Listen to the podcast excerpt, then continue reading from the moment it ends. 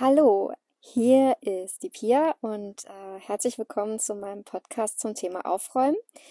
In diesem Podcast wird es darum gehen, welche Tipps und Tricks ich kenne, um euch sozusagen den Alltag zu erleichtern und ihr damit mehr Freizeit habt, um Dinge zu tun, die dann wirklich Spaß machen. Ich freue mich darauf. Bis dann.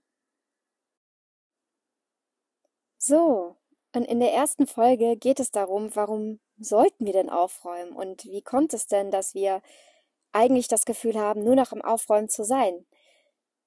In erster Linie hängt das bei vielen Leuten damit zusammen, dass wir in einer Konsumgesellschaft leben, uns auch praktisch durch Werbung suggeriert wird, dass wir immer das Neueste und Tollste haben wollen und müssen, um eben mithalten zu können. Und ähm, die Dinge sammeln sich halt zu Hause an. Die liegen in den Regalen rum oder auf dem Fußboden oder im Schrank.